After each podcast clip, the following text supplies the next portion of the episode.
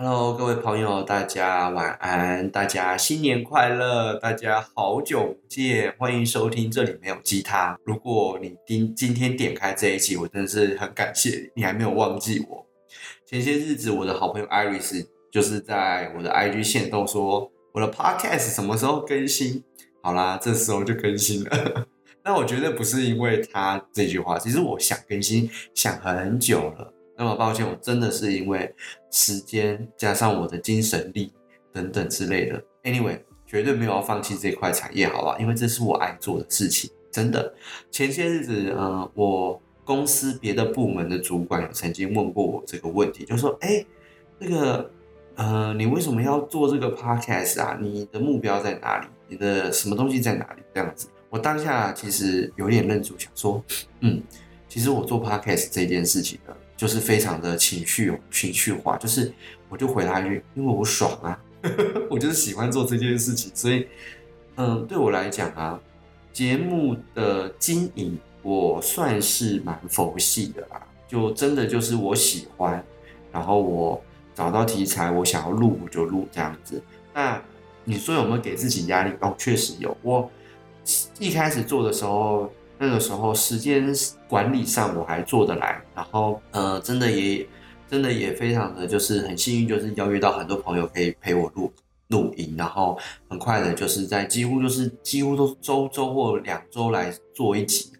那么到后期，我记得是到嗯八月的时候，八九月的时候，我的生活瞬间就变成非常的忙碌。那忙碌到我自己有时候。其实我一直都在上班，就是即便是把工作带回来家里做，然后等等之类的，就我就没有真的没有心思，然后也没有很多的力气再去想那个。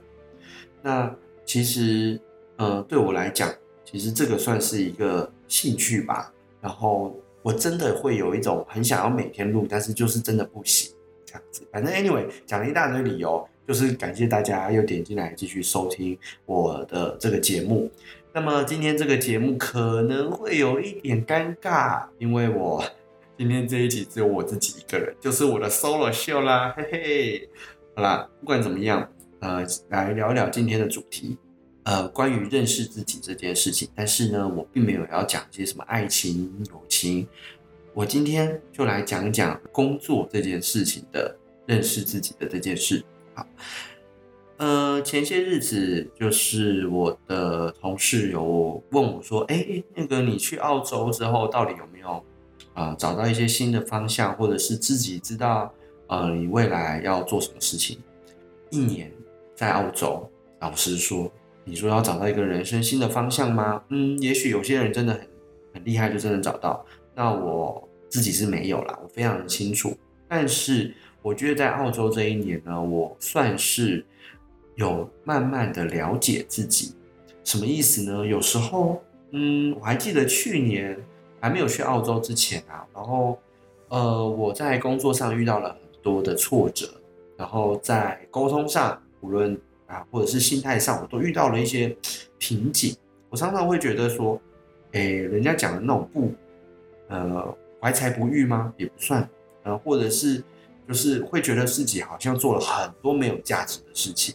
那当时其实，呃，内心其实不太会转换，只会觉得就是到最后就会觉得说，完成这么大量的工作量，但是我觉得我个人的价值并没有彰显出来。那我也不觉得我自己，如果今天我再去呃往更深入的方向，我到底还可以为为公司或是为了我自己做了什么事情？所以关于这样子的一个现象，其实在我心中一直。困扰很久啦，就是会觉得说，诶，我到底下一步要做什么？就是会觉得茫茫然，不知道自己都要干嘛。其实当时，嗯，讲难听一点，就是面对这样子的情绪，我的我我的想法是非常的负面。我每天都就会觉得说，搞好像赶快离开这个鬼地方。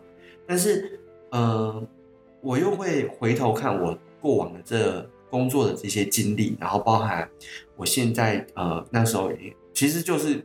超过二十五岁了嘛，开始会有那种三十岁恐惧症，真的就是会觉得说，哎呦，如果我前些日子都好像没有成功，这一次又没有成功，那我到底这个人英雄何用武之地？我说自己是英雄也蛮好笑，就是也不知道自己这个人的价值在哪里。因为也看到你说周遭的朋友有些也呃成功啊，呃甚至是学弟妹哇，有些创业啊等等之类的，那么就会觉得自己好像很像就是，即便在学生时代非常的嗯，也也不算说，也就是说比较特别。然后，但是好像 出了社会，就像无名小卒这样，其实难免会有失落感。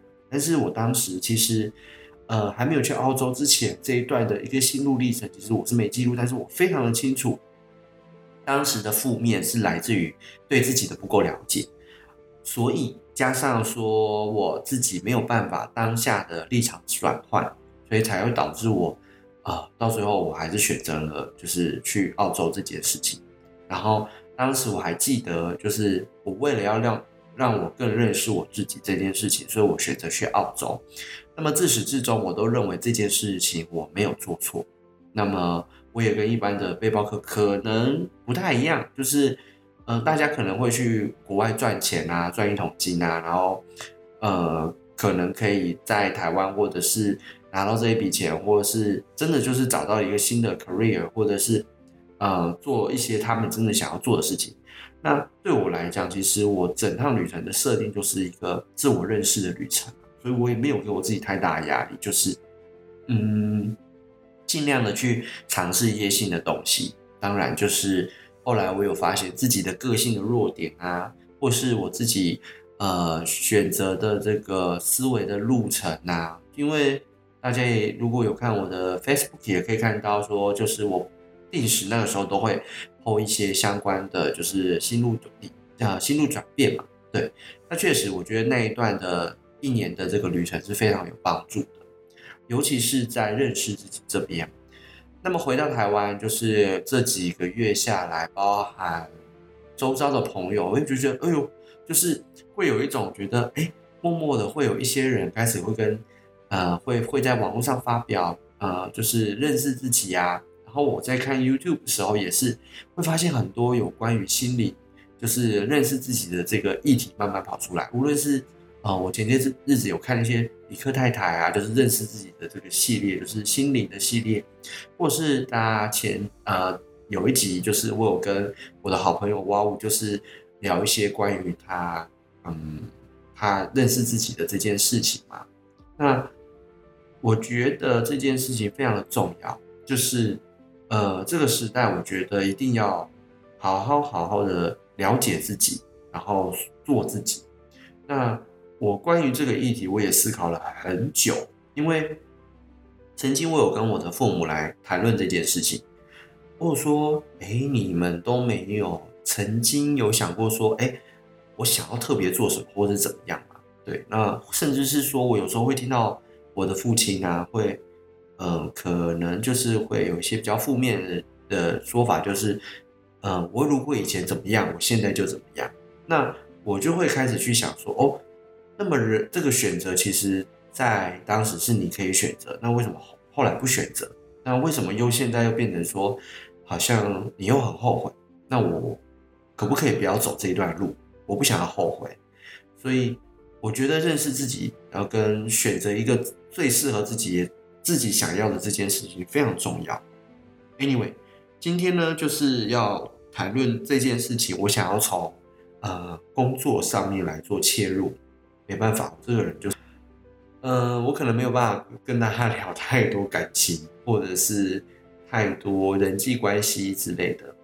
呃，我觉得我自己本来就不是一个很很强的人啊，所以。但是我觉得，对于工作这件事情上面，我虽然也不是一个很成功的什么人士，但是我觉得认识自己这边，在态度立场的转换上，我觉得我算是蛮有成就的。对，就无论是周遭人给我的回应，就会说：“哎，你真的去了澳洲之后变了不少。”那今天呢，我就是呃想要跟大家来分享这一件事情啊。嗯，前些日子我去了诚品的书啊，呃，诚品书局。然后我有发现一本书，叫做 MBTI，你的职业性格是什么？好啦，那我就大概来讲一下这本书。那这本书一开始的时候，会先让你先简单的让自己上一些标签。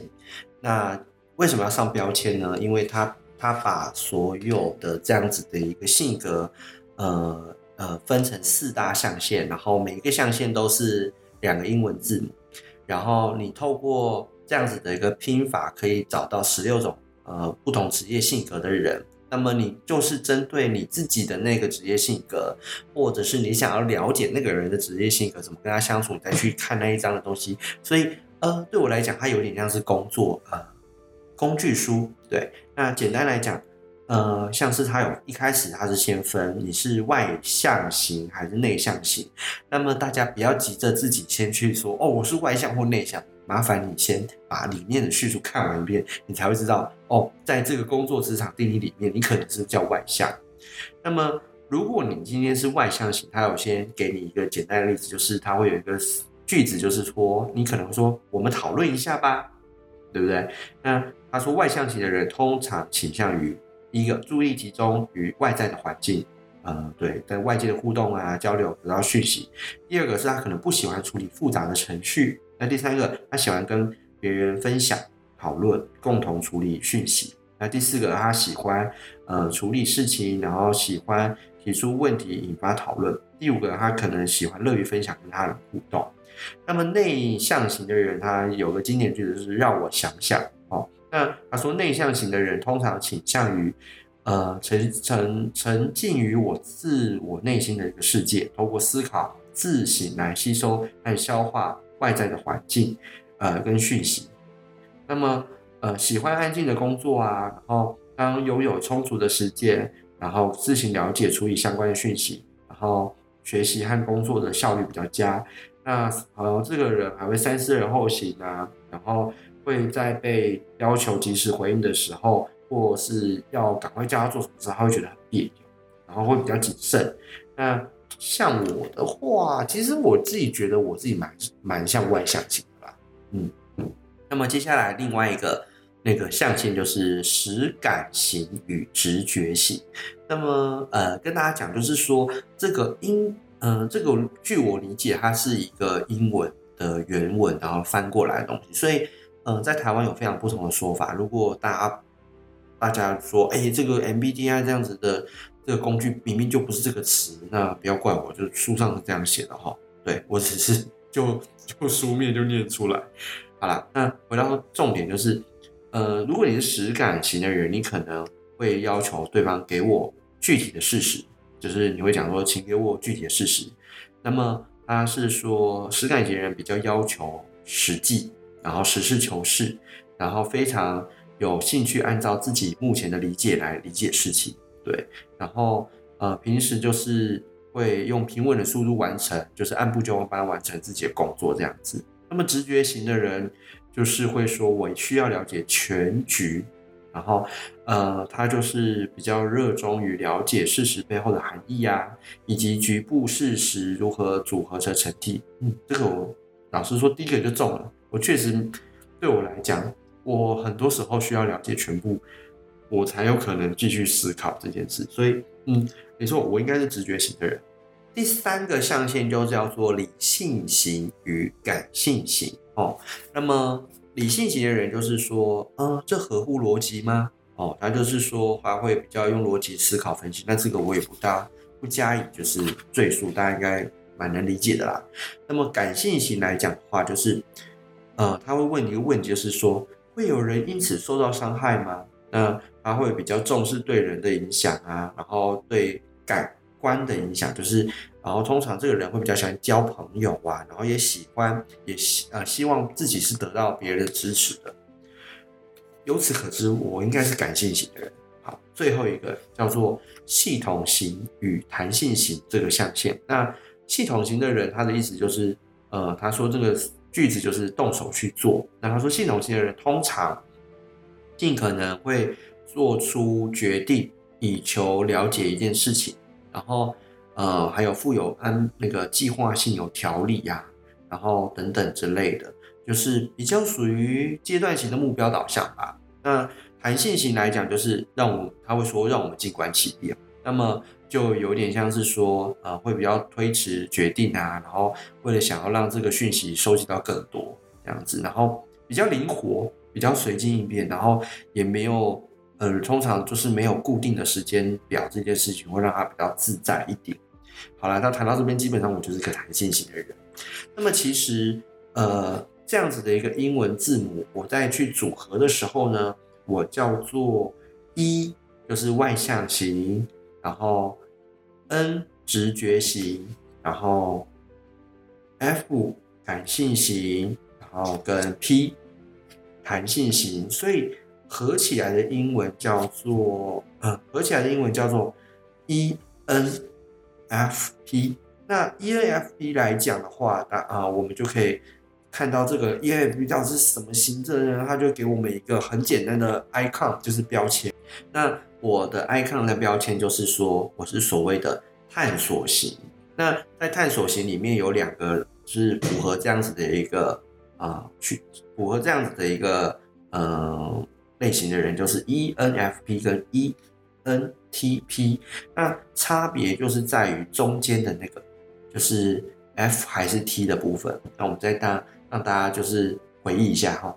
那如果你今天是理理性型，叫做 T，然后感性型叫做 F。所以其实对我来讲。哦，我工作的经验来看的话，我确实，诶，有时候我蛮感性的，但是有时候我确实蛮理性的，呃，所以，呃，我就觉得，哦，探索型这个东西，嗯，就是我的 type，就是我可能在呃职业性格上面，我叫做探索型。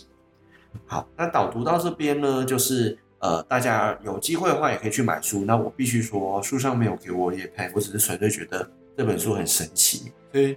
嗯，蛮蛮蛮蛮高兴可以跟大家分享这本书的。那么，嗯，这本书它呃，当我们找到自己的那个呃职业性别的时候呢，就像我就直接翻到我那一页。其实我看这本书的时候，其实心里是很愉悦的，因为我特别喜欢看工具书。什么意思？就是，呃，工具书就是你只要翻到哪一页，你就可以瞬间找到你那个问题，就像是看星座，你知道吗？我不 care 其他的星座。我只 care 我自己母羊座，所以我就只翻到母羊座那一页，或者是我只看得到就是哦，人家讲说哦，这个就是人家讲说哦，上半年的运势分析啊，然后前面讲了一大坨，可能跟我一点关系都没有，没听到，我就当我没听到。对，所以其实呃，我自己还蛮喜欢这样子的书籍，就是你很快可以找到一些你自己需要的资讯，然后你再去看其他的资讯，这样子。那么我觉得读这本书也是要这样子哦，就是大家千万不要去找一个，呃，如果你今天被发现你被定义的这个名词你不喜欢的时候，千万要千万不要去选一个你根本不是这样子的个性，不然怎么看就不准。什么意思？就是当我听到别人讲说，哎呀，母羊座都是。呃，脾气很糟啊，很暴躁啊。然后我如果真的很 care 这种事情，我要不看母羊座，我永远看到巨蟹座，然后自以为自己是巨蟹座。我觉得有时候这东西就是等于没有看嘛，对不对？所以我觉得就是关于看这本书，一定要保持这样的一个心态。好，Anyway，回到书里的内容，那么他这边哦有给我几个几个标题啦，就是也是我很想理解的，我大概跟大家讲一下。第一个。他会从你的工作方式做切入，哦，然后呢，他会谈到呃，你如何减轻你的工作压力，然后你的人生发展的策略啊的建议啊，然后到最后就是呃，探索型的职业平衡，然后，然后他就开始会分，就是呃，从职业平衡之后，我刚刚有讲嘛，就是我自己有发现，我自己有时候蛮理性。但是有时候我发现我蛮感性的，所以他到这边平衡上面，他就会说，呃，你要如何知道你自己比较像呃感性还理性呢？好，那当然你感性会有感性的一个工作方式，它是细分嘛，然后理性会有理性的工作方式嘛，在细分嘛，对不对？那么他同时呢，他还会给你就是很简单，你怎么跟同事相处，就说甚至是说你呃你要下一些决断的时候。你大概会去，呃，会去思考什么点？那么我觉得从这样子的一个书籍，可以很清楚的逻辑跟脉络，知道说自己在工作上的性格是什么。同时，越了解自己，也许就可以去，呃，避免一些，嗯，我们讲的风险吗？对啊，就是你可能会知道说，像我就觉得说我是一个很弹性的人，所以未来如果我要找一个工作的伙伴，我不能全部人都给我找一个很跟我一样很弹性的人，知道吗？就是全部人都啊啊，没关系啦，船到桥头自然直，不行。团队中就一定要有一个呃比较系统性的人来去按部就班的来督促我去完成这件事情。所以呢，大家都很清楚知道我的 podcast 就是因为没有一个 没有一个系统性的人来帮我督促说，哎，你这个今天这一集要出了，那今天这条路，反正 anyway，这就是一个比方啊。那那我也导读一下，就是关于我自己的这个呃呃性格里面他所叙述的。第一个就是他说，呃，探索型的人做什么工作是最自然的呢？就是最适合做什么工作吧？我在想，嗯，毕竟这个是翻译的。然后第一个就是，呃，创新并寻求连接，嗯，很准。第二个是沟通和激励，嗯，我蛮喜欢沟通的。第三个一心求变，嗯，这个完全是我。第四个变化中求发展，没错。好，所以他会告诉我说，嗯、探索型的自然工作方式有几个特点，然后来让你评估。然后跟他说：“哎，你是不是真的就是探索型的人？来，第一个，建立人与创意之间的连接，嗯，这个有点模糊。第二个，工作处于时代前沿的新理念，没错，这个必须说，我就是一个求新求变的人。然后，啊、呃，没错，这个真的很像我。所以我们看，你看，我说我那个公司，我记得我虽然回我的公司回国，但是我在。”回国之前，我刚入职的时候，我那个时候就已经想要做数位行销了耶。哎，好啦，那也是往事已矣。不过我现在也很厉害啊，我有跟公司提出我要做 podcast。我觉得 podcast 也是很重要的，用声音媒体去影响很多事情。另外好，第三个就是用创意方式解决问题。嗯嗯，其实我有时候觉得那个创意方式解决问题，我有时候觉得可以这个标注就是。呃，用更懒人的方式去解决问题。有时候我真的，呃，会去学习到那么多的技术。有大部分原因是因为我真的很懒啊。我希望可以一步的一步解决，一键解决。什么公式啊？有没有？以前那边枢纽来枢纽去，后来我就研就去增增进自己 Excel，发现哦，可以用 sum if count if，然后接下来就可以用什么笔串啊这种。乱七八糟，然后现在更更狠了，就直接想说，反正程序都一样，我直接录一个剧集，按剧集就结束了。那接接下来还有很多的这个方式特点都都蛮有趣的哈。那呃也是蛮符合我的个性，然后我就继续往下看。好了，然后接下来他就是有讲到说，我们要如何，我们这一类人要如何减轻工作的压力。那这个书呢，讲话也非常的有智慧，怎么说？他一开始不会告诉你说你到底要如何解决 step one step two 没有，他就是直接先跟你讲说你是不是有可能遇到这些问题。没错，没错，就是像是说他有说我，呃，可能为了要做一件事情，然后往往会把一件把把自己的任务就是留到最后一分钟，然后那通常这样子的话呢，会让自己很有压力，也让我的同事很有很有压力。嗯。老实说，啊、呃，我觉得现在在执行的这个专案，就常常会有这种感觉，不是我不想做，也不是我不愿意做，而就是我就是没有一个 idea。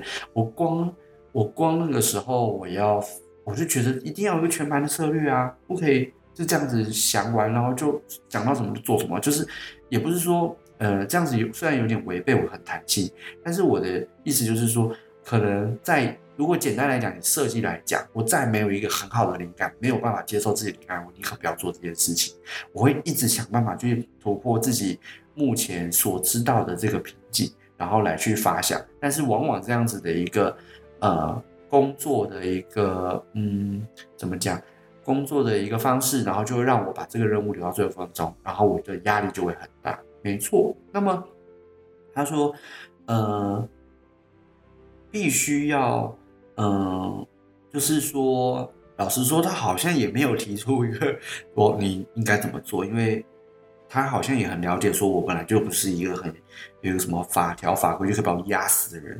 但是他给我一个很棒的建议，就是在允许的情况下，就是尽情的玩乐，在必须呃必须的时刻就要努力的工作。Anyway，这是废话，但是老实说，对我这种人，看到这这一句话的时候，尤其是前些日子的时候，我就会真的会踩刹车。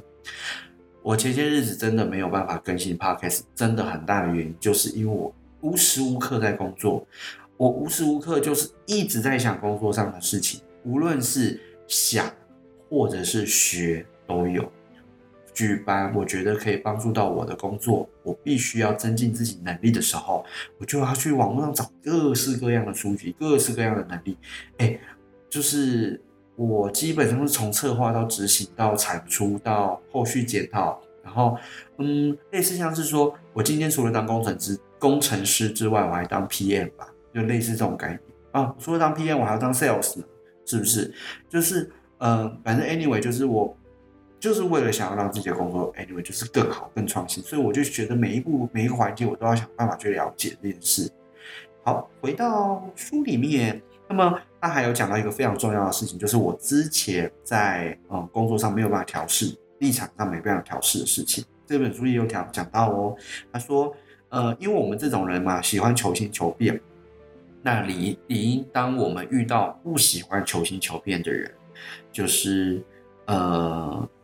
或者是，嗯、就是会是反对你的人，我通常都没有办法，很就会很生气嘛，对不对？那么，呃，甚至是说，我也很讨厌别人对我有发号施令，因为我觉得我对我自己来讲，我很对得起我自己的工作，然后我在我的工作上也很很上心。我最讨厌就是我根本就还没有开始，然后我觉得才开始到一半，然后我觉得这个是我的专业，然后你那边乱下指导棋，超级讨厌。非常讨厌，因为然后甚至有时候会觉得说，哇嘞，你什么都不懂，然后每天跟你讲 A，然后你跟我讲 B，然后你还跟我来一个 C 的策略，然后我想说你好，anyway，就是当以前的时候会觉得说莫名其妙，但是他这边里面有写哦，他说，嗯、如果你已经预见某个变化将至，就是说，呃，有一个东西就是你。可能你原本想的很远很多啊，flat 就是变很多，但是你有预期到说，哎，这个专案可能他没有办法做这么多的时候，那我们就要在这个这个想法里面尽尽可能去参与整个规划的过程，然后呢，在变化中寻找机会，然后呢，就是可以慢慢的、渐渐的让自己的想法就是改变、加强，就是。呃，怎么说？其实，嗯，我觉得他这边讲的很很理性，但是我的理解上是觉得说，我的耳根子很硬，没错，因为我们完全没办法去听听着听从别人不是权威的理念嘛。今天跟我谈数位行销的主管，如果他根本没有做过数位行销，他一直跟我讲说这个要怎么做，那个要怎么做，我只会觉得说你很莫名其妙，那干脆你就自己来，不用来问我，对不对？但是现在呢，我会开始觉得说，哦。我先去听听看他的他的想法是什么，即便有可能会觉得说，呃，他好像不太能理解说我要讲的事实，那没关系，我就听听看。那甚至是说他没有办法去呃理解到他有这么样子这么大变化，他只能说，呃，可能一二三，他只能来到一二，那我就要从一二里面去找一点零，啊，一点一点一，一点二，一点五，一点五五这样的东西。然后他的意思就是说，哦，从里面你就可以知道说，呃，在里面找到什么机会啊。然后渐渐的，maybe 你从这一点二、一点三，你可以 push 这个主管变成二点二点一、二点二、二点三这样子。所以这个有点抽象，但是嗯，类似像是像韬光养晦，但是又不能什么都不做，又不可以耍赖，就是。你渐渐的，你还是默默的做他所需求的，但是也许你从这里面他所需求的这些指令，你可以稍微改一点，然后跟他讲你你你在他的条件下怎么完成你想要做的改变，maybe 他就会渐渐的渐渐的把这个权柄讲转移这样子，所以我觉得这个事情也是大家可以。好好的学，因为我觉得我们现在有太多人的个性都是这样。如果你不想听我的，我干脆就拿我的我就耍赖。其实我觉得这个个性很不好啊，就是这样子，等于是负面，然后完全没有没没没有没有办没有办法成长。然后你说到头来衰谁？绝对不是衰公司，其实绝对是衰自己，也绝对不是衰主管，因为他已经早比你离开公司，甚至是他比你早你退休，因为你可能待不住嘛，对不对？但是呃，我就觉得说，哦，对啊，那我我从这个里面狭缝中里面，就是看到这样的机会，我慢慢的、慢慢的来去影响他。哦，这个也是一个策略，所以我提供大家参考嘛。那么接下来他就是有啊、呃、讲一些呃人生的发展策略啊。那对我来讲，就是不跟大家分享，原因很简单，就是我希望大家可以去看一下这本书，不要为了我就是嗯。改变自己想法，虽然有可能我没那么大影响力，但是我觉得人生发展这种东西，有时候真的是要自己去看。然后，呃，看书，尤其是工具书这东西，我有一个简单的想法，就是说也不能尽信啦。所以这这一段我就 skip，好不好？那么他这边最后他就是来到那个分类嘛，那最后就是他一样的一样的模式，就是呃来去跟你分享说你怎么工作会比较好。你怎么跟团队沟通会比较好？你怎么会你怎么会去排解自己的情绪会比较好？或者是你可能适合做什么工作会比较好？好啦，那就是真的谢谢大家今天的收听，那希望大家会喜欢。这里没有鸡汤，呃，我尽量每一周都会选一则主题，然后希望和和你们一起分享不同的看法。那也欢迎你们大家给我的节目评论和留言。然后另外呢，如果你呃你们有那个想要跟我一起录音的话呢，我们可以约一下。无论你是想要来我的工作室，或者是在线上的录音都可以哦。那么这里没有鸡汤，咱们下周空中见，大家拜拜。